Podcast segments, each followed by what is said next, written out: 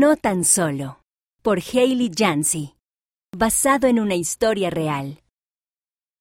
Miró en su mochila para asegurarse de que tenía lo que necesitaba. Ropa de domingo, sí. Zapatos, sí. El libro de Mormón, sí. Cerró la mochila. La puso sobre su hombro y se dirigió hacia la puerta. ¿Mamá? Llamó Damián. Voy a la casa de la abuela y del abuelo. La mamá estaba doblando toallas. Asegúrate de ayudarlos. Se detuvo para darle a Damián un gran abrazo. Sé que te gusta ir a la iglesia con ellos. Que disfrutes mañana. Lo haré, Respondió Damián. pero quisiera que vinieras conmigo. Pensó. Damián caminó hacia la parada de autobús.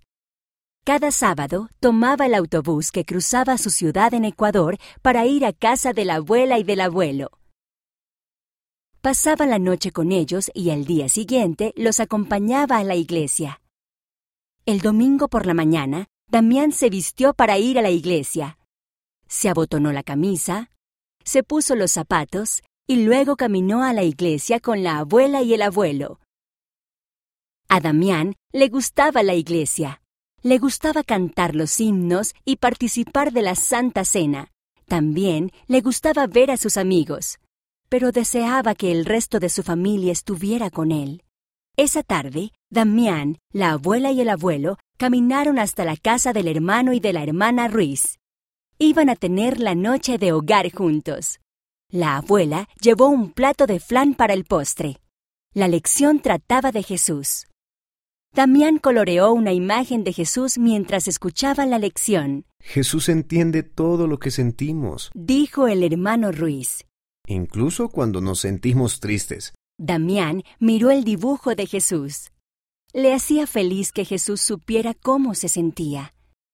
Después de la última oración, la abuela dijo, Traje flan. ¿Quién quiere un poco? ¡Yo! dijo Damián. Ese postre dulce y cremoso era el favorito de Damián. Y la abuela hacía el mejor flan. Después de la noche de hogar, la abuela acompañó a Damián a la parada de autobús para que pudiera regresar a casa. Damián bajó la mirada. ¿Te pasa algo? preguntó la abuela. Damián frunció el ceño. Me gustaría que el resto de mi familia viniera a la iglesia con nosotros. A mí también.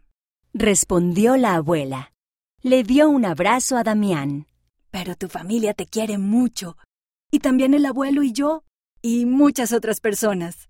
El autobús llegó y Damián se sentó junto a la ventana y se despidió de su abuela con la mano mientras el autobús se alejaba.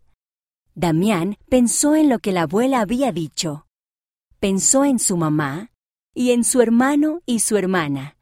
Sabía que lo querían mucho. Luego pensó en su maestra de la primaria y en la familia Ruiz. Y en su abuela y su abuelo. Todos ellos también lo amaban. Sobre todo, Damián sabía que el Padre Celestial y Jesús lo amaban. Eso hizo que ya no se sintiera tan solo. Esta historia tuvo lugar en Ecuador. No se nos puso en esta tierra para que caminásemos solos. Nuestro Padre Celestial nos ha asegurado que Él estará allí para brindarnos ayuda si tan solo la pedimos. Presidente Thomas S. Monson. Nunca caminamos solos.